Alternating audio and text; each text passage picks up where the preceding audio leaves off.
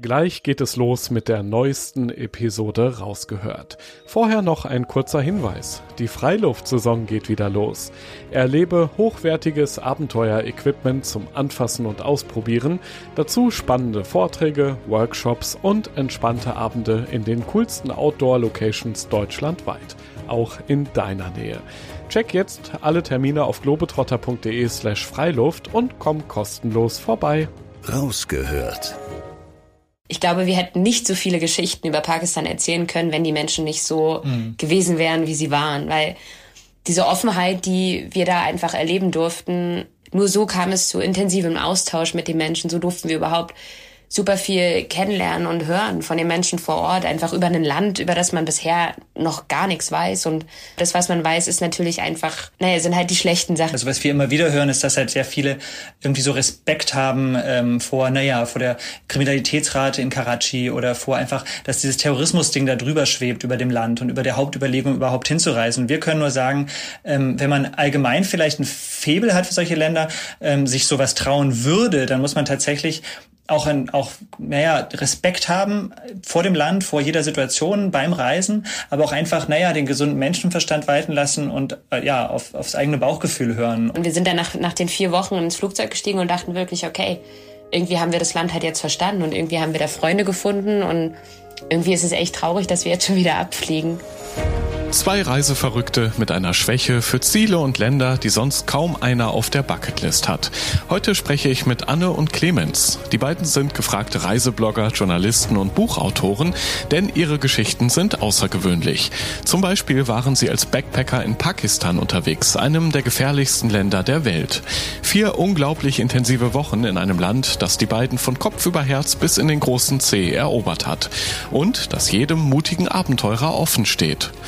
Ich möchte von Anne und Clemens wissen, wie sie auf ihre außergewöhnlichen Reiseziele kommen, wie Pakistan riecht, schmeckt und klingt, was sie anderen Abenteurern für die Planung raten, wie es ihnen immer wieder gelingt, so schnell Teil einer völlig fremden Kultur zu werden. Und wie schön sich grenzenlose Gastfreundschaft anfühlen kann. Rausgehört ich bin Joris, Reisereporter bei Globetrotter und treffe in diesem Podcast beeindruckende Menschen, die das Abenteuer in der Natur suchen, die eine ganz besondere Geschichte haben, von denen wir lernen können und die Lust aufs Reisen machen, auf das Draußen erleben. Ja, erstmal hallo, ihr beiden Backpacker. Darf ich das so sagen, ja, ne? Ja, klar. Natürlich. hallo, hallo. Moin. Ja, äh, wie oft träumt ihr aktuell noch von Pakistan? Ein bisschen ist die Reise ja schon her, aber wahrscheinlich immer noch in euren Köpfen so ein bisschen, oder? Ja, auf jeden Fall. Also ich vermisse es auch immer noch extrem und äh, denke häufig über so gewisse ähm, Situationen und Momente nach, die wir auf der Reise hatten. Auf jeden Fall, ja. Ihr habt ja auch echt viel erlebt in Pakistan. Darüber sprechen wir gleich ausführlich, direkt nach dem Globetrotter-Profil. Alter? 30. 36. Beruf? Journalistin. Journalist, Werbetexter, Fotograf und noch ein paar andere Sachen. mein größtes Abenteuer. Pakistan. Pakistan, natürlich, klar, voll. Der schönste Ort der Welt. Die Insel Usedom, weil ich hier meine ganze Kindheit verbracht habe und äh, meine Oma hier immer noch wohnt, ähm, weil es hier die beste Luft gibt und die besten Fischbrötchen. Kindheit ist das richtige Stichwort. Ich war in der Kindheit sehr häufig in den Bergen in Südtirol und äh, bin da rumgelaufen, habe da sehr, sehr viele schöne Kindheitserinnerungen dran. Diese Begegnung werde ich nie vergessen. Die war für mich tatsächlich auch in Pakistan und zwar mit einem Rosenverkäufer, den ich eigentlich aus Berlin kenne. Der ist Pakistaner und ich war mit dem vorher äh, über seinen Sohn, den ich in, in Berlin kennengelernt habe, in Kontakt und den habe ich in Pakistan getroffen. Und ich war mit ihm in seiner Heimatstadt Essen und wir haben uns den ganzen Abend auf Deutsch unterhalten und über die Zeit von damals gequatscht, äh, wo wir uns kennengelernt haben. Ich kenne ihn nämlich schon seit meiner Kindheit. Ähm, genau, das war eine sehr schöne, prägende Begegnung irgendwie. Ich glaube, das kann ich jetzt eh nicht toppen. Ah. äh, ja. Mein coolster Moment. Der coolste Moment, oh wow. Äh, ja, unsere Reisen haben sehr viele coole Momente tatsächlich. Alleine wenn ich jetzt Pakistan nehme, äh, puh, da fallen mir Tausende ein. Wir hatten einen Moment, der glaube ich, äh, der wird sich für immer bei uns einprägen. Und zwar durften wir äh, in Lahore, in einer der bekanntesten Moscheen, in der Wasser Khan Moschee, äh, auf das Minarett und zwar war da sowas wie so ein Wachmann und der hat so, so, ja, so Fingerzeige irgendwie gemacht und hat dann gesagt, ja, wollt ihr da nach oben? Wir haben gesagt, ja klar, okay. Und dann waren wir da oben irgendwie quasi zum Sonnenuntergang und haben von oben auf die, die quirlige Stadt irgendwie geschaut. Das war einer der schönsten Momente, vor allem Reisemomente. Mein Herzschlagmoment. Okay, besonders dramatisch. ähm, ich bleib mal bei Pakistan. War auf jeden Fall eine Fahrt mit einem Jeep in Richtung Nanga Parbat. Ähm, das ist eine Straße, die laut Augenzeugen schlimmer ist als die Death Road in Bolivien. Das heißt, es ist eine absolute Gebirgsstraße, wo rechts und links halt kein Zaun ist, keine Absperrung, gar nichts. Und wir sind da halt mit so klapprigen Jeeps hochgeheizt, die keine Fenster hatten, die gar nichts hatten. Und am Anfang war alles noch sehr, sehr cool und aufregend und wir haben Videos gemacht und am Ende haben wir uns, glaube ich, so hart ineinander rein und festgeklammert, dass wir irgendwie alle so blaue Flecken danach hatten, weil wir so Schiss hatten und der Abgrund immer tiefer wurde und das war auf jeden Fall ein Herzschlagmoment. Die schlimmste Nacht meines Lebens. Oh, die hat Clemens. Ja, das ist, das ist ganz einfach. Bleib, wir bleiben immer noch bei Pakistan. äh, diese Nacht ist ähm, ja am, äh, am Nanga Parbat äh, und zwar an einem Ort, der heißt Fairy Meadows, die Märchenwiese. Äh, und zwar, ja, wie Anne schon gemeint hat, äh, die Anreise dahin war irgendwie extrem anstrengend und Teil davon war schon äh, diese äh, diese Jeepfahrt und gefolgt von einer zweieinhalbstündigen Wanderung in der ich, ja, ich hatte sowas tatsächlich wie die Höhenkrankheit, habe ich da komplett hochgeschleppt. Also ich wurde eigentlich halb hochgeprügelt von Anne. Äh, dann hat es noch angefangen zu schneien, dann wurde es dunkel, man hätte irgendwie die, nur noch einen Meter sehen können und auf jeden Fall habe ich da richtig hochgeschleppt. Wir war auch irgendwie kotzübel und die, die Nacht war auf jeden Fall ähm, ich kann mich da auch nur noch halb erinnern irgendwie im. Oh, ich kann mich noch ziemlich gut erinnern. die Betten waren so kalt. Die Betten waren wirklich so kalt. Die Matratze war so kalt. Ja. Ich glaube immer noch, die war gefroren. Ähm, es war wirklich, Was? es das war, geht? ich habe keine Ahnung, aber es war so kalt. Unser Wasser ist gefroren, unser Klo war gefroren. Das Klo war zugefroren, das wir nicht, konnten wir nicht gefroren. benutzen, also war unmöglich. Es war ultra schlimm ähm. und ich bin halt als Erste in dieses Bett gegangen. Manchmal hat Clemens mal gesagt, oh, die Frauen sind immer viel mutiger als die Männer, aber es war so arschkalt. Ich habe mich die ganze Nacht nicht einmal bewegt und sobald ich irgendwie meine Bettdecke hochgemacht habe, war diese ganze Mini-Wärme, die ich mir aufgebaut habe, verpufft. Innerhalb von Sekunden und ich habe mich immer so geärgert, wenn es passiert ist. Genau, ja, ja, also ja. Ich habe, ich habe, glaube ich, kein Auge zugemacht gemacht. Ich wusste auch nicht, wo mir irgendwie der Magen steht und äh, aber ich habe ähm, ja, ich habe mich durch die Nacht gequält, musste dann auch mitten in der Nacht irgendwie durch ein Meter äh, hohen Tiefschnee noch laufen, um auf ein funktionierendes Klo zu kommen, was nicht äh, oh völlig oh Gott, vereist oh Gott, ist. Äh, genau. Und dann hatte war aber tatsächlich hat der der Schneefall auch aufgehört. Das heißt, dann war klarer Himmel und dann hat man den Nanga Parbat gesehen irgendwie in voller Pracht äh, im Mondlicht. Ähm, ja, das war dann die Belohnung. Aber bis dahin habe ich mich extremst gequält. Also die, auf jeden Fall die schlimmste Nacht meines Lebens. Den Geschmack werde ich nie vergessen. Äh, tatsächlich waren wir in Karachi am Strand, in, ähm, am Clifton Beach, und da haben so Einheimische so verschiedene Stände aufgebaut. Und es gibt so einen Snack in Pakistan, ähm, der nennt sich Pani Puri. Ähm, und das sind so frittierte Bällchen, die in der Mitte hohl sind. Ähm, also da ist nichts drin, ist halt wirklich einfach nur so Teig und die werden gefüllt mit unter anderem Kichererbsen und ganz vielen Gewürzen und da wird, bevor man das isst, so ein parfümiertes Wasser reingegossen. Bis zum Ende mhm. unserer Reise konnte mir niemand sagen, womit dieses Wasser parfümiert ist. Aber das wird quasi in diese Bällchen gemacht und das isst man dann zusammen und das ist echt ultra lecker. Das ist wirklich unheimlich lecker und ist dazu halt auch noch vegetarisch und halt voll frisch. Also es passt total gut zu Karachi, wo halt irgendwie schnell mal 40 Grad sind. Und das haben wir halt da am Abend zum Sonnenuntergang gegessen und es war, es war super lecker und einfach so der perfekte Snack für diesen Ort. Absolut, ja. Mein persönliches Lieblingstool. Das, das ist so ein Würfel, ähm, der ganz viele Stecker hat für Steckdosen und USB-Sticks, weil wir haben immer das Problem, dass wir gerade in so Ländern wie Pakistan oder dem Iran, da gibt's halt in den Hotelzimmern immer eine Steckdose. Genau, ja. Und wir ja. kommen dann aber an mit drei Kameras, zwei Laptops, ähm, Powerbanks und keine Ahnung was und da reicht halt eine Steckdose nicht aus. Und das ist halt so ein Würfel, den macht man rein und da sind glaube ich, eins, zwei, drei, sieben Stecker und zwei USB-Slots. Das ist unser Held. Auf, Auf jeden Fall. Fall. Ja. Drei Sachen, die jeder Abenteurer zum Überleben braucht. Ähm, meine erste Sache wäre Optimismus. Ähm, gepaart mit Offenheit, weil nur dann kann man sich auf ein Abenteuer richtig einlassen.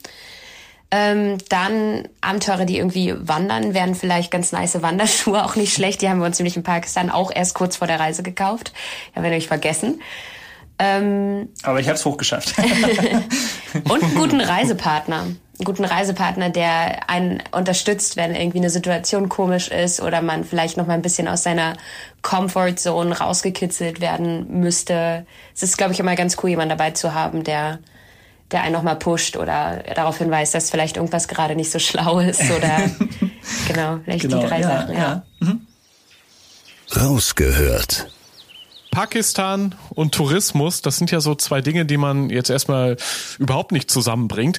Ihr sagt aber, ähm, die Reise nach Pakistan, das war eine der besten Entscheidungen, die ihr überhaupt treffen konntet. Und dazu habe ich wirklich viele Fragen. Zunächst mal, wie seid ihr überhaupt darauf gekommen, gerade nach Pakistan zu reisen? Wir wollen schon sehr, sehr lange nach Pakistan. Äh, tatsächlich wollten wir schon nach Pakistan, da kannten wir uns noch gar nicht. Ähm, und ja, haben es dann einfach immer mal wieder irgendwie reingeschmissen, als man sich irgendwie so, so Reisepläne gemacht hat. Äh, und natürlich haben wir irgendwie die, die Sicherheitslage einfach immer mal wieder im Auge behalten so und haben halt geguckt, okay, jetzt ist hier ein Anschlag. Dann war vor vielen Jahren mal die Sache mit Osama bin Laden, der da getötet wurde. Und es ist ja immer mal wieder in der Presse irgendwie, vor allem in der westlichen, europäischen, deutschen Presse, mit halt eben negativen Schlagzeilen. Deswegen, wir haben das einfach beobachtet und wir wollten aber schon immer hin äh, und das hat vor allen Dingen irgendwie, glaube ich, damit zu tun, dass es eben auch nicht so wahnsinnig bereist ist und man nicht so viel darüber weiß. Und weil wir dachten halt, bevor man einfach, ja, keine Ahnung, nur die Nachrichten hört, ja meistens eben über schlechte Dinge berichten. Es muss ja auch positive Sachen geben. Ähm, reisen wir selber hin und machen uns selbst ein Bild davon. Und das ist, glaube ich, gerade bei Pakistan hat sich das jetzt rausgestellt, war das wieder eine sehr gute Idee. Ihr hattet den Hinflug und zwei Nächte in der Hauptstadt äh, Islamabad gebucht. Mit welchem Gefühl seid ihr dann eigentlich in, in Pakistan angekommen? So völlig offen für alles, was passieren kann? Oder doch so ein bisschen, hm, nach zwei Nächten zur Not geht der Flug halt wieder zurück? Äh, Eiswasser, würde ich sagen. nee, wir sind ja schon, äh, wir sind ja total offen hingeflogen und wir haben uns genau. auch bewusst ähm, alles offen gelassen. Also es gibt halt bis heute keine Reiseführer über Pakistan. Ähm, es mhm. gab vor zwei Jahren keine wirklichen Blog-Einträge, wo man sich irgendwie mal einlesen konnte oder schauen konnte. Wir haben das andere gemacht. Ähm, das gab's alles nicht. Also wir hatten gar keine andere Möglichkeit, als es so zu machen. Und dadurch, dass man sich nicht einlesen konnte, konnten wir natürlich diese Route auch überhaupt nicht planen. Deswegen dachten wir uns einfach, wir hoffen mal darauf, dass wir in Islamabad irgendwelche Leute kennenlernen. Vielleicht ja im Gasthaus oder mal abends in einem Restaurant oder so, die uns irgendwie wenigstens ein bisschen mal sagen können, wie kann man hier reisen, wie funktioniert es, wo sollten wir am besten hin, was sollten wir auf gar keinen Fall verpassen. Und genauso haben wir das jetzt endlich gemacht und sind damit eigentlich ziemlich gut gefahren. Also ja, das hat unglaublich gut funktioniert und hat uns auch in keiner Weise irgendwie eingeschränkt. Und so konnten wir halt super spontane Entscheidungen treffen und einfach sagen, okay, heute fahren wir dahin, morgen machen wir das. Und mhm. ja, und so haben wir, glaube ich, auch unheimlich viel gesehen vom Land in, in recht kurzer Zeit. Ähm, wie waren so die ersten Kontaktaufnahmen? Es ist ja dann schon auch eine fremde Kultur, fremde Umgebung. Das Klima ist erstmal ungewohnt. Seid ihr direkt dann open-minded da durch die Straßen gegangen, in Restaurants rein, habt Menschen auch aktiv angesprochen sogar? Ja, tatsächlich schon. Also wir hatten erstmal einen übelsten Glücksgriff mit unserer Unterkunft in Islamabad. Also wir sind da mitten in der Nacht angekommen und haben uns dann erstmal schlafen gelegt, aber dann zum Frühstück saßen wir halt mit dem Gastgeber zusammen und mit seinen zwei, drei Angestellten. Und es waren halt drei, vier super nette Männer, die halt direkt wissen wollten, wieso wir da sind. Also warum kommen wir Deutschen mit unserem deutschen Pass in ihr Pakistan? Wir können ja überall hinkommen.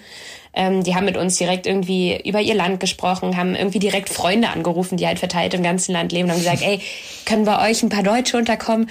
Es ist cool, wenn die da gerade hinkommen. Oder sie haben zum Beispiel Freunde in den Bergen angerufen und gefragt, wie ist denn gerade äh, so das Schneelevel und können wir da noch Freunde von uns hinschicken, Freunde aus Deutschland? Also wir wurden halt sofort Freunde. Und ähm, das gleiche hatten wir dann auch abends. Also abends waren wir auf so einem Festival und ähm, also da haben uns irgendwie alle erstmal begrüßt, alle haben uns die Hand gegeben, alle waren super offenherzig, wollten Fotos mit uns machen. Da hat uns noch so ein junges Pärchen angesprochen und uns halt irgendwie den ganzen Abend unter ihre Fittiche genommen und uns ihr Islamabad gezeigt und halt haben uns sämtliche Gerichte vorgeführt und wir mussten alles probieren, mussten in jedes Restaurant mit ihnen gehen und das war halt eigentlich so der erste Eindruck, den wir von Pakistan hatten und der erste Kontakt, den wir auch mit den Pakistanern hatten, aber der wurde dann im Laufe der Zeit nicht anders. Also das ist einfach nur ein Paradebeispiel dafür, wie die Pakistaner irgendwie die ganze Reise hinweg zu uns waren. Mhm. Also hattet ihr schon mal einen ersten Eindruck von den Menschen dort, die ja sehr gastfreundlich, sehr herzlich sind. Wobei ja Islamabad wiederum nicht typisch Pakistan ist, sondern eher so eine Planstadt. Also kein Chaos. Es gibt genau. eher so genau. große Einkaufscenter, große Straßen, gut ausgebaut alles. Da war ja wahrscheinlich euer erster Eindruck erstmal, okay, das Land ist ja fast wie in Europa, fast wie zu Hause, ne? Genau, man muss auch sagen, also jetzt mal hart ausgedrückt, wir waren sogar ein bisschen enttäuscht äh, am Anfang. also man muss sagen, Pakistan, ähm, also gerade Islamabad eben fällt wirklich aus dem Raster. Also was wir erwartet hatten, war schon ein Land, was jetzt nicht nicht Indien gleich ist. Klar, es war alles mal ein Land, aber was vielleicht schon an vielen Ecken einfach sehr quirlig ist und verraucht und sehr viele Menschen und einfach Tumult und Action an jeder Ecke. Und Islamabad ist halt das überhaupt nicht. Also wie du schon gesagt hast, ist halt diese Planstadt und wirkt einfach extrem sauber, extrem geplant, extrem neue Straßen, bestens asphaltiert verändert, moderne Ampeln, äh, moderne Shopping Mall, also überhaupt nicht das, was wir uns irgendwie vorgestellt hatten. Heißt jetzt nicht, dass es äh, ja nicht schön war, aber es war natürlich gerade für den ersten Eindruck, wenn man in Islamabad ankommt und das die erste Stadt ist, die man, die man sich anschaut, ähm, war es jetzt gar nicht so das, was, was wir uns vorgestellt hatten. Wie war es so mit äh, dem Thema Sicherheit? Also ist dieses Land noch besser bewacht an jeder Ecke mit irgendwelchen Sicherheitsmenschen, wie man sich das eher vorstellt? Auch gerade, wenn man so auf die Schlagzeilen schaut, weil Clemens, du hast es ja gerade schon erwähnt, es gibt ja vor allem Pakistan, Terrorismus, solche Schlagzeilen, Korruption, mhm. meinetwegen auch Grenzkonflikte, solche Dinge. War das auch direkt spürbar für euch, auch in Islamabad oder gar nicht?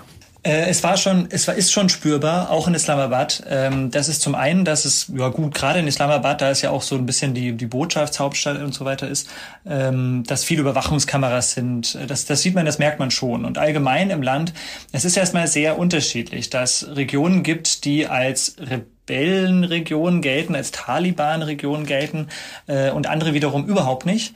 Äh, und trotzdem merkt man, es ist eine gewisse Polizei, Polizeipräsenz da, es ist eine gewisse Militärpräsenz da ähm, und gerade auch Touristen gegenüber wird einfach geschaut, dass denen nichts passiert. Und das, das haben wir an unterschiedlichsten Stellen gemerkt auf der Reise, dass teilweise, naja, dass teilweise die, sage ich mal, Sicherheitsdienste genau wussten, wo wir sind und was wir so machen. Also das ist jetzt, war zum Teil auch ein bisschen spooky. Also dass man schon wusste, also wenn wir mit dem Zug gefahren sind, stand dann plötzlich ein Sicherheitsmann bei uns im, im Abteil an der Tür und meinte, hallo, ich bin der Herr so und so, ich bin für eure Sicherheit da, ich sitze im Nebenabteil, falls irgendwas ist, Ach, kommt vorbei, alles kein Problem. Und wir dachten uns nur, hey Moment, woher weiß der, dass wir in diesem Zug sitzen?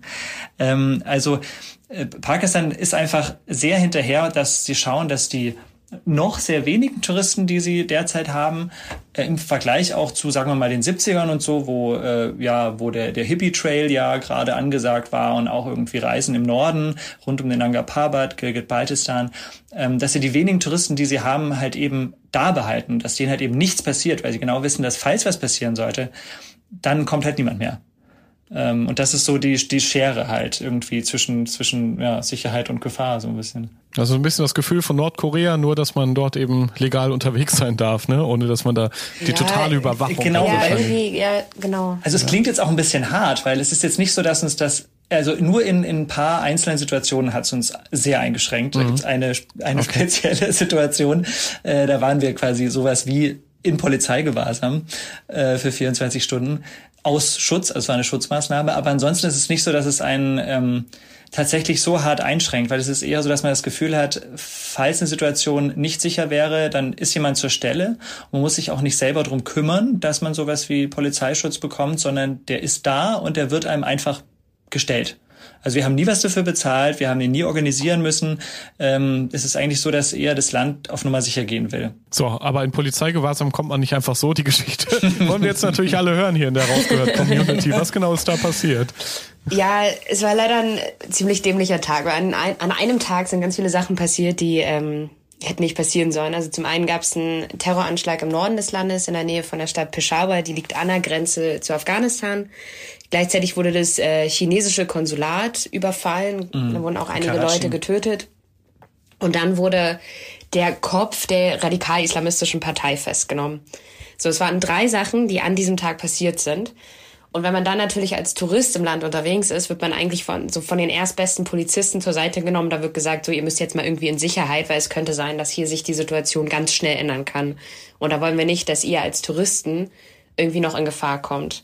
Und genau so war das halt bei uns. Wir sind halt in Bahawalpur gelandet, ähm, sind da halt hingeflogen von Lahore aus, wollten aus dem Flughafengebäude raus, uns ein Taxi nehmen und in irgendein Hotel, was wir da halt in der Stadt vorher schon von Freunden aus Lahore ähm, aufgeschrieben bekommen haben, da wollten wir uns halt einbuchen. Kam raus, kein Taxi da, gar nichts da. Und da wurden wir schon angesprochen, da wurde schon gesagt, hey, wo ist denn, wo ist denn eure Eskorte? Und ihr könnt doch hier nicht einfach so lang laufen und es sind doch ganz viele Sachen passiert und ihr müsst doch in Sicherheit Und wir, also uns war das gar nicht halt so be bewusst irgendwie, aber im nächsten Moment kam dann auch schon ein Fahrer, der uns abgeholt hat, weil natürlich die Polizei am Flughafen direkt gesagt hat, okay, jetzt sind die Touristen da, ihr müsst sie jetzt abholen. So dieser Fahrer hat uns abgeholt und in ein Hotel in Anführungsstrichen gebracht, was äh, rein zufällig eine riesengroße Mauer hatte mit Stacheldraht obendrauf, äh, einen riesen Wachposten und äh, genau, das Hotel haben wir letztendlich herausgefunden, war früher eine Polizeiwache und wurde dann halt quasi umgebaut und wir hatten dort unser eigenes Zimmer, gleichzeitig aber auch unseren eigenen Koch. Es ist jetzt aber auch eher so ein Mittelding, glaube ich. Also, ja. das auch nicht genau.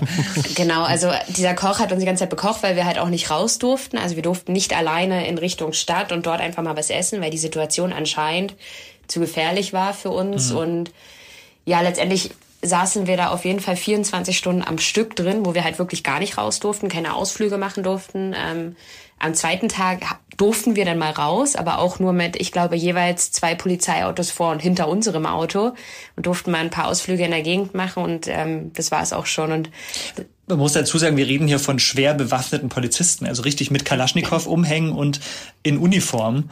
Äh, wir sind dann auch auf den, auf den Markt in Bahawalpur, was eigentlich ein sehr, sehr schöner Markt ist.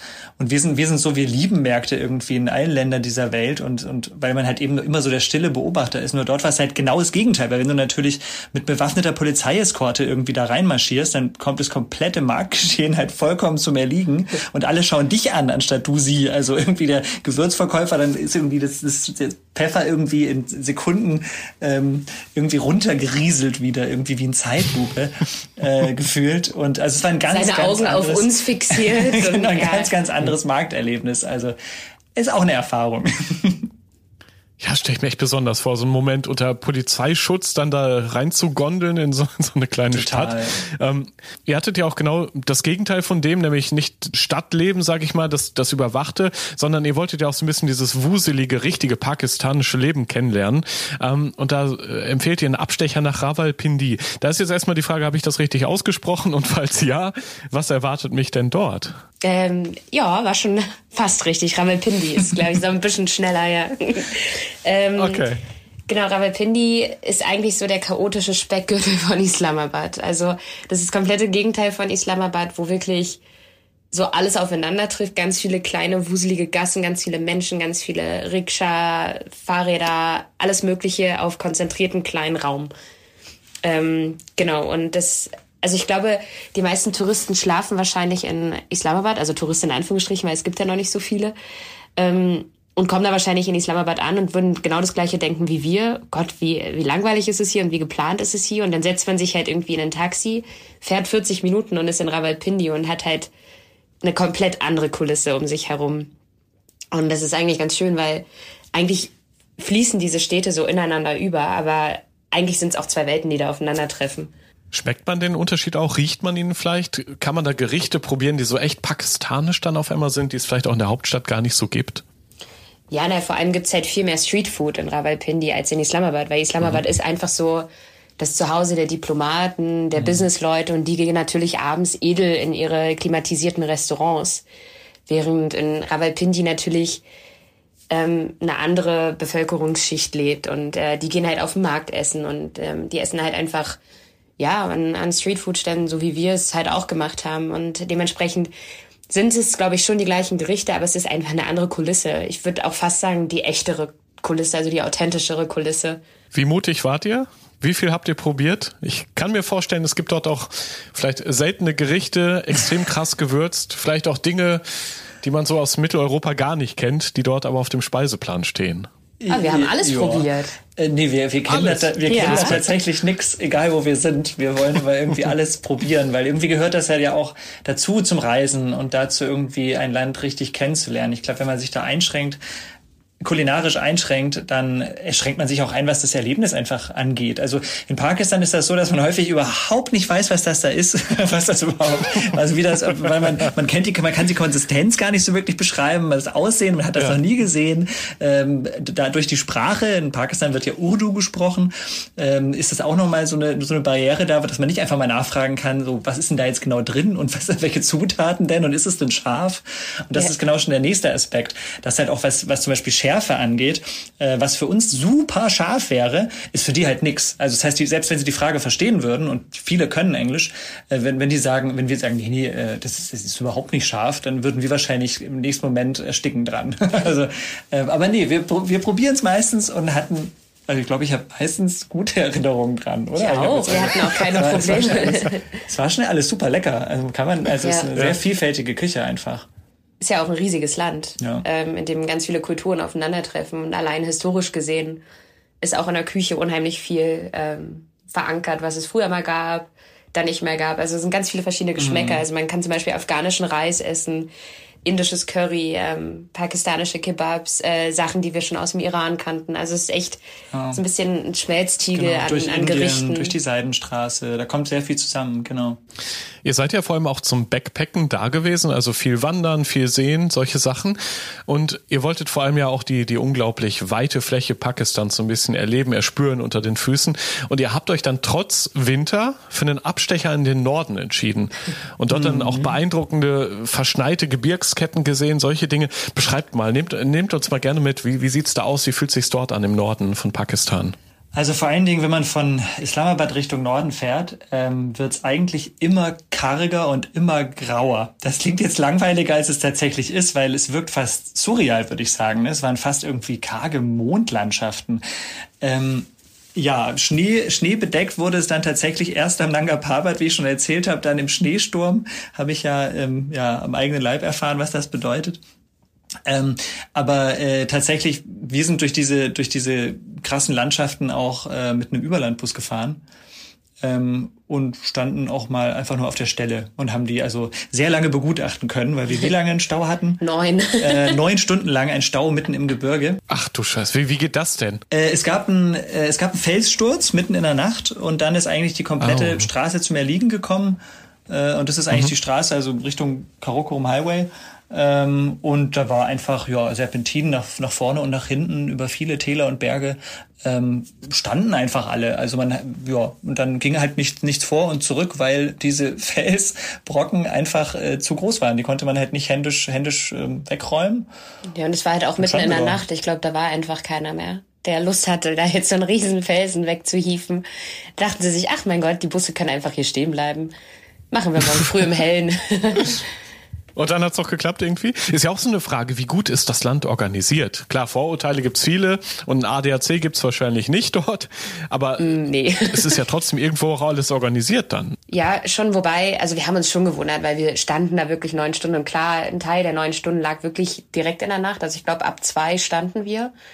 Ähm, und dann aber, als es dann hell wurde, dachten wir uns halt auch, ja mein Gott, schickt halt irgendwie ein paar Leute her, die diese Felsen da weg rollen oder da waren ja auch einige Männer, also nur Männer eigentlich in den anderen Bussen und die hätten da auch einfach hingehen können und das halt weg äh, wegrollen können. Ich weiß auch nicht, also es hat halt Ewigkeiten gedauert, bis da irgendjemand mal irgendwas gemacht hat. Ähm, vielleicht auch, weil irgendwie sich über Nacht die Straße halt so vollgestopft hat mit, mit Bussen, dass keiner mehr durchkam oder keine Ahnung, konnten wir nicht so richtig durchschauen. Was sind das so für Momente? Habt ihr euch dann auch mal hilflos gefühlt oder konntet ihr immer auf Englisch nachfragen, was so der Stand der Dinge ist, ob ihr helfen könnt? Ja, wir konnten schon nachfragen. Die meisten verstehen auch Englisch. Also das ist auf jeden Fall nicht das Problem gewesen. Nur irgendwie konnte uns da auch keiner so in der Situation jetzt keiner so wirklich eine, eine Aussage machen. Ne? Also irgendwie nee. ähm, das jetzt nicht, aber ja, wir haben die Situation genommen, wie sie war. und irgendwie war es ja auch ein Erlebnis. Und naja, wir gehen da immer ein bisschen mit einer positiven Grundstimmung, glaube ich, rein und sagen uns, hey, äh, es wird schon irgendwie gut werden, es wird schon irgendwie weitergehen und wir stecken alle im gleichen Schlamassel. Also da waren ja ganz viele andere Busse und LKWs und keine Ahnung und alle hatten das gleiche Problem. Und wir hatten jetzt auch keinen Zeitdruck. Also wir wussten irgendwie, wir müssen da Richtung Norden und wir müssen irgendwann ankommen, bestenfalls so, dass wir noch irgendwie dort eine Unterkunft finden. Aber ähm, ja, wir haben gedacht, das, das wird schon irgendwie. Aber wir wurden dann auch wie zu so einer eingeschworenen Gemeinschaft. Also die Leute im Bus zum Beispiel haben uns naja, nicht geholfen, aber wir wurden dann irgendwann mit so Datteln versorgt. Ähm, es ging irgendwie eine Flasche Wasser rum und wir waren halt irgendwie so Teil dieser Gruppe im Bus. Dabei waren wir halt weit und breit mal wieder die einzigen Touristen und Äh, viele der Leute waren auch schon sehr alt im Bus und konnten halt kein Englisch, sondern wirklich nur Odo. Aber man, also sie haben halt immer versucht, irgendwie den Kontakt zu uns zu halten und irgendwie so ein bisschen aufzupassen, dass es uns halt auch gut geht und dass alles in Ordnung ist. Und auch immer, wenn wir danach irgendwie mal eine Pause hatten, war immer so, okay, Cello. Und Cello heißt halt auf Odo, ähm, geht los, geht weiter. Und die haben halt immer, gerade die beiden älteren Männer haben immer darauf geachtet, dass wir wirklich wieder im Bus sind und dass das alles okay ist, dass Stimmt. alle nett zu uns sind. Ja, und ja. Ja, das war eigentlich ganz schön. Ja, ein super Gefühl. Vor allem mitten im Nirgendwo war das ja dann sogar gefühlt ein bisschen in Gefahr, ähm, dass da da Menschen da sind, die auf einen aufpassen. Wie war es denn dann, als ihr im Norden angekommen seid? Wie unterscheidet sich der Norden Pakistans auch vom Süden? Ja, na, erstmal einfach darin, dass dort die 8000er sind, ähm, riesige Berge, die wir so einfach noch nie gesehen haben. Also das ist einfach eine Wucht an Berg. äh, es ist echt ein krasser Unterschied zu einem anderen Berg, den man so halt irgendwie Deutschland, Österreich mal gesehen ja, hat. Genau. Ähm, und je näher wir irgendwie Richtung Nanga Parbat gekommen sind, desto türkiser wurden auch irgendwie diese Flüsse, die sich da durch diese graue Landschaft ge geformt haben. Ähm, es gab immer wieder so, so Hängebrücken, über die wir halt auch gefahren sind oder fahren mussten, weil kein anderer Weg über diese Flüsse führte. Ähm, zwischendurch haben wir mal so kleine Dörfer gesehen, die da irgendwie in den Tälern sich so angesiedelt haben, aber es wirkte unheimlich unberührt und ja, leer aber gleichzeitig auch voll, weil diese Berge und diese ganze Bergkulisse dem Ganzen einfach unheimlich viel gegeben hat. Also echt irgendwie eine krasse Landschaft, die ich so noch nicht gesehen habe. Und es ging auch ganz gut da lang zu wandern? Naja, ganz gut. Ähm, also wir sind oben angekommen. Wir sind auf jeden Fall da angekommen, ah, ja. wo wir hin wollten. Okay. Genau, ja. wir wollten ähm, nach Ferry Meadows. Ähm, das ist die Märchenwiese, ähm, die tatsächlich ihren Namen von deutschen Bergsteigern hat, die ähm, damals das allererste Mal auf diese Wiese gekommen sind. Und es ist quasi eine Wiese, die am Fuße des Nanga Parbat liegt. Ähm, und die ist im Sommer natürlich knallgrün und steht dann halt im direkten Kontakt, äh, Kontrast zu dem Weiß des Nanga Parbat, des, des Schnees, der, des, der auf dem Nanga Parbat ist. Und genau dort wollten wir halt hin. Das heißt, wir sind nach Raikot Bridge gefahren. Das ist quasi so der Startpunkt für alle, die Richtung Nanga Parbat wollen. Ähm, sind dann in einen Jeep umgestiegen, sind mit diesem Jeep eine ultra abenteuerliche Straße nach oben gefahren und haben dann angefangen hochzuwandern. Und äh, Clemens und ich sind vielleicht nicht die die absoluten Profi-Bergsteiger oder Wandersleut. Ähm, weil wir wohnen in Berlin, das ist absolutes Flachland. Wir sind es gar nicht gewöhnt, mal ganz schnell auf eine gewisse Höhe zu kommen. Und ich glaube, angefangen haben wir die Wanderung auf bereits 3000 Höhenmetern und sind dann super schnell weitere 1000 Höhenmeter hochgewandert. Ähm, und das haben wir innerhalb von zweieinhalb Stunden gemacht. Wir sind viel zu spät gestartet, das heißt, es wurde dunkel, es hat angefangen zu schneien, es wurde immer rutschiger. Ähm, Clemens ging es immer schlechter, weil dann halt die Höhenkrankheit kam und als wir dann oben angekommen sind, saßen wir halt in der Hütte mit den Leuten, die dort diese Hütte betrieben haben ähm, und waren halt todesfertig das war so unsere Erfahrung von dieser Wanderung. Ich glaube, jeder, der ein bisschen erfahrener ist, könnte diese Wanderung super einfach machen. Vor allem, wenn man es nicht äh, Mitte November macht, im ersten Schneetreiben. ja, genau. Aber natürlich, also gerade am Morgen danach, als wir aufgewacht sind und den Nanga Parbat gesehen haben, wirklich halt im Postkartenpanorama, ähm, dachten wir uns halt schon, okay, das hat sich jetzt enorm gelohnt und diesen Blick, diesen Anblick kann uns jetzt keiner mehr nehmen und das war es auf jeden Fall wert. Absolut. Kurz mal zum Thema Ausstattung. Ich meine, körperlich war es anstrengend, klar, aber äh, so mit der richtigen Ausstattung kann ja einiges abgefedert werden, sag ich mal. Ähm, Rucksack hattet ihr dabei, nehme ich an, hat ja jeder ernstzunehmende Backpacker mhm. auf jeden mhm. Fall. Was war denn da alles drin? Macht den gern mal mit uns auf. Also ich meine, mitten im tiefsten Winter in Pakistan, da ist ja auch eine besondere Herausforderung fürs Equipment, was ihr dabei hattet. Ja, genau, das war nämlich eine Herausforderung, an die wir nicht gedacht haben. äh, wir haben unseren äh, Rucksack, ich glaube, zur Hälfte entleert, bevor wir überhaupt hochgewandert sind, weil wir, weil uns war eh schon klar, dass wir ähm, auf dieser Märchenwiese in Fairy Meadows nur ein, zwei Nächte bleiben wollen. Das heißt, wir haben das meiste eigentlich unten gelassen und mhm. haben mit hochgenommen haben wir auf jeden Fall unsere Reiseapotheke mit ähm, einer Menge so Schmerzmitteln, Durchfallmitteln, Magentabletten, alles, was halt ganz schnell einfach behandelt werden sollte, wenn man irgendwie auf, sich auf einer gewissen Höhe befindet. Dann hatten wir eigentlich alles eingepackt, was warm ist. Also sämtliche Socken, sämtliche Pullover, sämtliche Jacken. Und ähm, wir haben vorher halt ein paar Wasserflaschen gefüllt, die hatten wir noch dabei, ein paar Snacks und dann einen Kamerarucksack. Und ansonsten, so viel hatten wir gar nicht dabei, weil alle Wandersachen, die wir so oder so auf der Reise mit dabei hatten, hatten wir ja an. Also Wanderschuhe, eine Wanderhose, ähm, eine recht leichte Jacke. Genau, und viel mehr hatten wir gar nicht dabei, einfach weil wir schon wussten, dass der Anstieg für uns als nicht geübte Wanderer auf jeden Fall ultra schwer sein wird. Deswegen haben wir eh alles entladen und gesagt, okay, wir machen, wir nehmen so wenig wie möglich mit. So äh, im Nachhinein, äh, als erfahrene Backpacker dann ja irgendwann, ähm, was würdet ihr anders packen? Vielleicht auch andere Dinge, die ihr mitnehmen würdet stattdessen? Ja, also ich glaube, ich würde mir noch mehr Gedanken über die Kleidung machen. Einfach, ich glaube, diese Kleidung, die wir anhatten, die hat nicht mhm. ausgereicht. Also wir haben, wir haben die Temperaturen einfach falsch eingeschätzt. Wir dachten, es ist November, so unglaublich kalt kann es ja jetzt nicht sein. Und das hat einfach nicht ausgereicht. Und wenn einem einmal kalt ist, ich glaube, das können auch ganz viele unterschreiben, die viel in den Bergen unterwegs sind, ähm, wenn einem einmal kalt ist, dann ist einem einmal kalt. Also dann, genau, dann ist es halt genau. halt super schwierig, irgendwie wieder Wärme aufzubauen, gerade wenn man halt in der Hütte landet in der es keine Heizung gibt, keinen Ofen gibt, keine Möglichkeit, irgendwie ein bisschen Wärme reinzukriegen. Und das nervt einfach, wenn einem die ganze Zeit kalt ist. Ich glaube, wir hätten einfach ein bisschen mehr noch in Richtung Multifunktion denken müssen, weil das Problem war ja nicht nur, dass wir relativ spontan dann Richtung Norden sind, sondern dass uns eigentlich auch keiner wirklich sagen konnte, wie es dann dort auf, bei Fairy Meadows, also auf dieser Märchenwiese, auf dieser Höhe, überhaupt aussieht mit den Temperaturen. Oder, also es kam dann noch relativ spontan am letzten, äh, glaube ich, Militärpunkt, den wir irgendwie überschritten haben, dass es hieß, ich glaube, da oben ist der erste Neuschnitt Schnee fällt jetzt heute Nacht vielleicht, weiß man aber nicht genau. Also selbst die Einheimischen unten im Tal, sage ich mal in Anführungsstrichen, was ja schon eine extreme Höhe hat, selbst die wussten nicht, dass es da jetzt diesen Schneesturm geben wird und wirklich über Nacht ein Meter Neuschnee und die Temperaturen so extrem fallen. Ich glaube halt einfach, dass in dieser Höhe ähm, das halt extrem schwanken kann und von, von jetzt auf gleich auch einfach sich extrem ändern kann. deswegen glaube ich, die beste Vorbereitung wäre gewesen, einfach nicht alles dabei zu haben, sondern irgendwas dabei zu haben, was wenig wiegt, aber irgendwie für alle, für möglichst ja, viele Wetterlagen. also ist. im Nachhinein hätte ich vielleicht noch irgendwie so einen leichten Schlafsack dabei haben wollen, weil diese Decken da oben waren einfach, also das war nix für diese Kälte. Und wir haben uns halt geärgert, weil wir haben natürlich Schlafsäcke zu Hause, aber wir dachten halt, 90 Prozent unserer Pakistan-Reise werden wir in, an Orten verbringen, die 30 Grad plus haben. Warum sollen wir jetzt einen Schlafsack mitnehmen? Naja, genau zu diesem Zeitpunkt hätten wir ihn halt super gut gebrauchen können. Gerade weil Clemens halt die Höhenkrankheit hatte und halt, also für ihn alles nochmal doppelt so schlimm war wie für mich. Ähm, das wäre, also das hätte ich jetzt vielleicht noch eingepackt auf jeden Fall. Aber ich stelle mir es auch extrem schwer vor, für erstmal für drei Wochen zu packen und dann für ein Land, wo es so extreme Witterungsunterschiede gibt, was die Temperatur angeht, was von Schnee bis starkem Sonnenschein alles dabei hat. Ähm, wahrscheinlich ist das auch einfach extrem schwer, da überhaupt die richtigen Sachen einzupacken.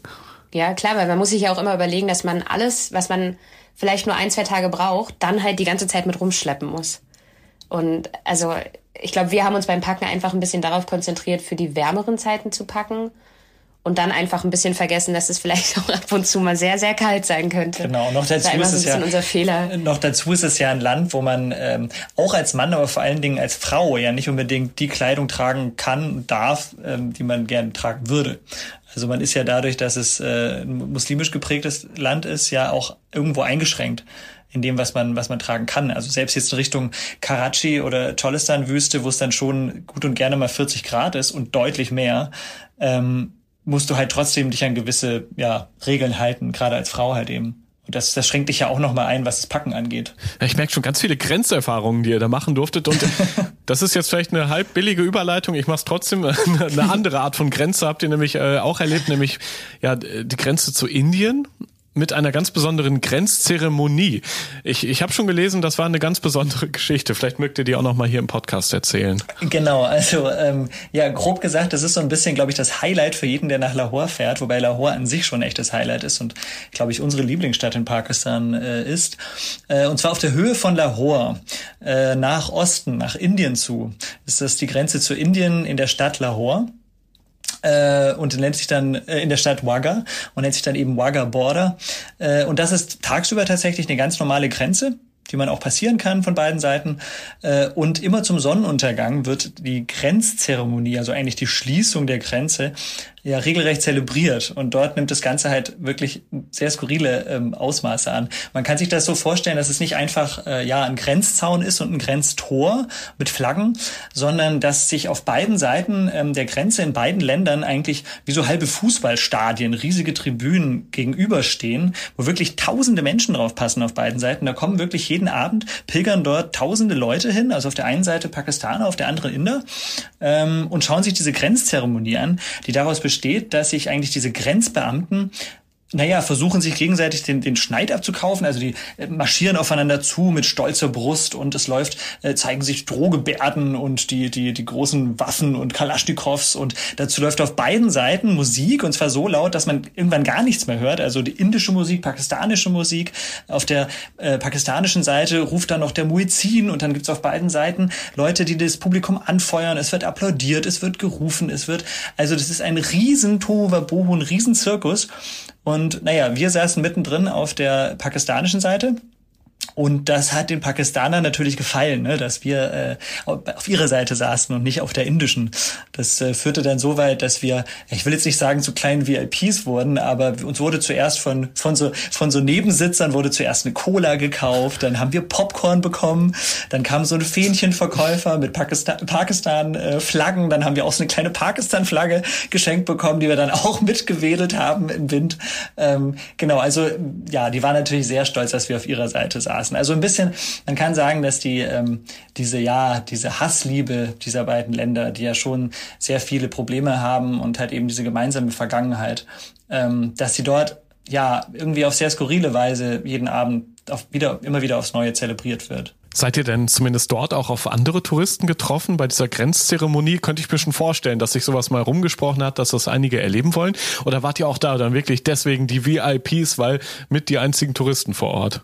Ja, tatsächlich, wir waren die einzigen. Ich habe keine anderen Krass. Touristen gesehen, Aber also auch, auch nicht auf der indischen. Seite. Die hätten euch am liebsten abgeworben wahrscheinlich. Ja, kann sein, ja. Was ich auch sehr spannend fand, ähm, ihr habt ja auch ein Buch geschrieben zu der Pakistan-Reise und zwar aus zwei Perspektiven, nämlich einmal aus der männlichen, einmal aus der weiblichen Sicht. Wie seid ihr auf die Idee gekommen und welche Unterschiede vor allem habt ihr da auch festgestellt? Naja, wir sind darauf gekommen, weil wir einfach das Land tatsächlich auf unterschiedliche Art und Weise kennenlernen durften. Es gab einige mhm. Situationen, die ich ganz anders erlebt habe als Frau im Vergleich zu Clemens. Also das geht irgendwie los mit dem Umgang der Männer mit mir. Also zum Beispiel, wenn irgendwie Männergruppen auf uns zukamen und nach einem Foto gefragt haben, haben sie mich immer ganz nett zur Seite gebeten. Ich durfte halt nie auf einem Foto mit drauf sein. Also das war wirklich immer, Clemens war im Gruppenfoto mit den Männern und ich stand am Rand, weil sie hätten ja eine Frau zu Hause und wenn die Frau das sehen würde, dass da eine andere Frau mit auf dem Foto ist, dann kommt das vielleicht nicht so gut an. Ähm, oder mir wurde zum Beispiel auch nie die Hand gegeben von den Männern. Und allein diese kleinen Sachen haben es ja für mich auch schon ganz anders gemacht in, in verschiedenen Situationen. Dann waren wir in verschiedenen Schreien, wo ich als Frau immer im gesonderten Bereich war und Clemens immer in einem anderen Bereich. Und immer, wenn wir uns danach wieder getroffen haben, haben wir uns komplett unterschiedliche Geschichten erzählt. Also ich habe in der Zeit, wo Clemens weg war, was ganz anderes erlebt als er.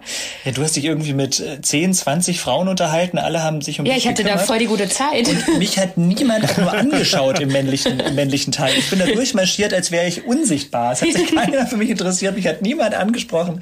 Ähm, ja, genau. Also man hat, wir haben es tatsächlich, wir haben es tatsächlich ähm, mit zwei unterschiedlichen Augen erlebt. Also es ist, es sind, es sind teilweise die kleinen Dinge, wie halt eben dieses Händeschütteln und so weiter, ähm, die dann den Unterschied ausmachen. Und ich, ich glaube schon, dass es das sehr unterschiedlich ist. Ich glaube, das würden andere Pakistan-Reisende auch äh, so unterschreiben. Und trotzdem ja. seid ihr jeder für euch selbst dann richtig in die Kultur eingetaucht, habe ich den Eindruck. Ja, tatsächlich. Das liegt aber auch zu 100 Prozent an den Pakistanern selbst, weil ich glaube, wir hätten nicht so viele Geschichten über Pakistan erzählen können, wenn die Menschen nicht so mhm. gewesen wären, wie sie waren. Weil diese Offenheit, die wir da einfach erleben durften, war in Anführungsstrichen gefunden, gefundenes Fressen für uns als so Schreiberlinge, weil nur so kam es zu intensivem Austausch mit den Menschen. So durften wir überhaupt super viel kennenlernen und hören von den Menschen vor Ort, einfach über ein Land, über das man bisher noch gar nichts weiß. Und naja, das, was man weiß, ist natürlich einfach, naja, sind halt die schlechten Sachen, die negativen Sachen. Deswegen war es umso schöner, dass sie halt so offen waren und so, so intensiv mit uns sprechen wollten. Das das war echt cool. Und wir sind dann nach, nach den vier Wochen ins Flugzeug gestiegen und dachten wirklich, okay, irgendwie haben wir das Land halt jetzt verstanden und irgendwie haben wir da Freunde gefunden und irgendwie ist es echt traurig, dass wir jetzt schon wieder abfliegen. Und es gab sogar Badpflegetipps. ja, genau, ja, ich, ich, ich habe einen Vollbart, den hatte ich damals auch schon und ich glaube, man sieht mir, also man sieht mir an, dass ich kein Pakistani bin und man sieht mir an, dass ich äh, ein westlicher Tourist bin.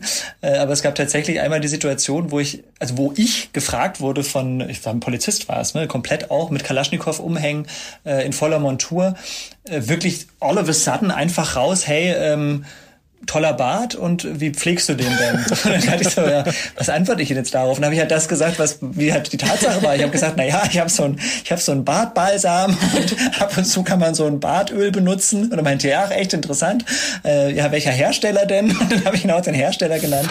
Und dann dann stand ja. man, das war auch relativ weit im Norden äh, schon in den Bergen, dann stand man irgendwie in diesem kargen nirgendwo ähm, ja, zusammen mit einem mit auf dem Smalltalk mit so einem schwer bewaffneten ähm, Polizisten und, und ja, und hat sich über Bartpflegeprodukte ausgetauscht. Vor allem Clemens hat ihn dann auch hinterhergerufen, ja, ja, und merk dir den Namen der Marke, merk ihn. Und es ist halt so eine italienische Marke, wo wir uns dann halt auch dachten, als würde er sich jetzt irgendein so italienisches Bartöl nach Pakistan bestellen. Ja, aber der Typ war total begeistert. Das war irgendwie wie so zwei kleine Jungs, die sich über Matchbox-Autos austauschen oder so. Also war, war total angeregte Diskussion darüber, was man eigentlich mit einem Bart am besten macht. Ja, genau. Also ich würde mich nicht wundern, wenn der hinterher, was weiß ich, im Internet bei Amazon oder woanders genau das Öl bestellt hat. Ja, ne, und genau. dann Lieferung nach Karachi oder so, ja. ja. ja. Möglich ist ja alles mittlerweile. Am Ende noch vielleicht von euch ein paar Tipps. Ähm, ich glaube, ihr habt jetzt sehr viele Menschen inspiriert, die diesen Podcast hören. Vielleicht auch mal über Pakistan als Reiseziel, als Abenteuerziel nachzudenken. Wie sollte man es richtig angehen? Wie viel kann man überhaupt im Vorfeld planen? Was braucht man? Also, um, ohne jetzt groß Eigenwerbung machen zu wollen, mittlerweile, ähm, wir haben ja auch äh, einen Reiseblog, nämlich Travelers Archive, also wie das Archiv des Reisenden. Und wir haben mittlerweile, weil wir eben diese ganzen Reiseinfos nicht gefunden haben vor der Reise, für die Planung, haben wir alle unsere Tipps runtergeschrieben und die findet man da jetzt auch, weil wir hatten das Problem vor der Reise, ähm, dass man eben nichts findet. Es gibt keinen Reiseführer, auch im englischsprachigen Bereich nicht. Es gibt kein Lonely Planet und nichts eigentlich. Äh, wenn überhaupt, dann ist es Reiseliteratur, die auch schon ein paar Jahre älter ist und eigentlich ja, keinen richtigen Reiseführer. Deswegen, das haben wir jetzt ähm, inspirieren können wir hoffentlich jetzt durch diesen Podcast, durch diese Folge äh, und auch mit unserem Buch. Ähm, und gleichzeitig glaube ich aber trotzdem, dass man einfach offen sein muss für Pakistan. Pakistan ist bis heute kein wirkliches Touristenland. Also die sind, genau. die haben noch keine wirkliche touristische Infrastruktur. Also wer da jetzt irgendwie hinreist und darauf hofft, dass jeder Zug und jeder Bus pünktlich abfährt, der wird einfach keine gute Zeit dort haben. Also man sollte trotzdem offen und spontan an Pakistan rangehen und wirklich vieles einfach auf sich zukommen lassen und dann kann man da, glaube ich, eine, eine richtig coole Reise haben. Und das gilt vor allen Dingen tatsächlich für diesen Sicherheitsaspekt. Also was wir immer wieder hören, ist, dass halt sehr viele irgendwie so Respekt haben ähm, vor, naja, vor der Kriminalitätsrate in Karachi oder vor einfach, dass dieses Terrorismusding da drüber schwebt über dem Land und über der Hauptüberlegung überhaupt hinzureisen. Wir können nur sagen, ähm, wenn man allgemein vielleicht ein Febel hat für solche Länder, ähm, sich sowas trauen würde, dann muss man tatsächlich auch ein, auch, naja, Respekt haben vor dem Land, vor jeder Situation beim Reisen, aber auch einfach, naja, den gesunden Menschenverstand walten lassen und, äh, ja, auf, aufs eigene Bauchgefühl hören und vielleicht, ja, mit offenen Augen durchs Leben gehen und sich durchs Land treiben lassen und dann, dann kann man das schon sehr gut machen. Und dann ist Pakistan schon noch ein Land für Ab Abenteuerreisende, die mal was Neues erleben wollen und die es vielleicht bereisen wollen, bevor, ja, es mal doch sehr touristisch wird und man dann nicht mehr der Einzige ist. Ja, und ich könnte mir auch vorstellen, irgendwann wird es da vielleicht mal einen Hype geben. Aber ihr werdet vorher noch mal da sein, oder? Ihr würdet es immer ja, wieder tun, so wie es klingt. Jeden Fall. Auf jeden Fall. Wir wollten auch eigentlich dieses Jahr wieder hin. Aber ah. naja, wir wissen ja, warum das nicht äh, geklappt hat. Ähm, ja. Aber ja, es steht auf jeden Fall ganz oben auf der Liste. Ähm, auch einfach, weil, weil uns noch einige Flecken in Pakistan fehlen. Ähm, wir vielleicht noch mal den Norden intensiver machen wollen, ähm, ohne Höhenkrankheit, mit ein bisschen mehr Zeit. genau. Weil es einfach so anders ist. Auf jeden und Fall. Äh, wenn man da mhm. wirklich nochmal so seinen eigenen Entdeckerinstinkt irgendwie herauskitzeln kann. Man kann da wirklich Sachen ganz alleine entdecken, ohne dass da halt irgendwie ein Lonely Planet oder TripAdvisor-Sticker an der Tür bammelt. Das ist, man geht halt rein, guckt, ob das Erste schmeckt und überlegt sich dann, ja, war lecker, gehen wir nochmal hin. Ja, genau, so. genau, genau. Rausgehört Mut, mal etwas anderes zu machen. Keine Mainstream-Ziele, sondern die besonderen Länder besuchen. Das nehme ich als Inspiration aus diesem Gespräch mit. Und offen auf andere zugehen, Menschen, ihre Kultur kennenlernen zu wollen, das öffnet eben viele Türen und Herzen. Danke für das tolle Gespräch hier im Podcast an Anne und Clemens. Ich bin mir sicher, mit den beiden werde ich auch noch mal sprechen dürfen hier im Podcast. Wieder wahrscheinlich mit einem völlig verrückten Reiseziel und Erlebnissen, die uns staunen lassen. Das war die 14. Episode vom Rausgehört Podcast. Schon in zwei Wochen bekommst du hier die nächste Folge. Bis dahin schau doch gerne mal im Blog zum Podcast vorbei. Den findest du auf globetrotter.de slash magazin. Dort gibt es alle Infos zu meinen spannenden Gesprächspartnern, ihren Reisen und natürlich alles an Service, Beratung und Equipment. Ich bin Reisereporter Joris. Das nächste Abenteuer wartet schon.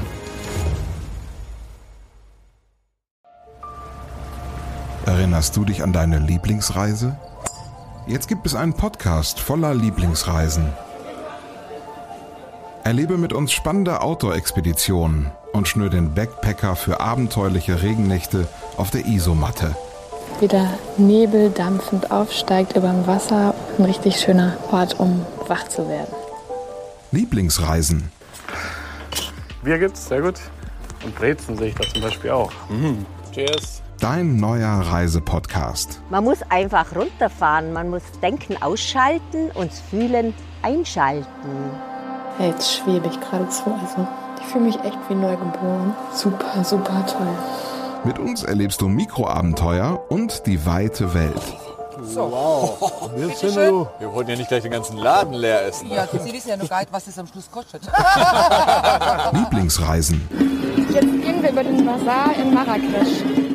Jetzt entdecken, abonnieren und mitreisen. Lieblingsreisen gibt es überall für dich, wo es Podcasts gibt. Kommst du mit?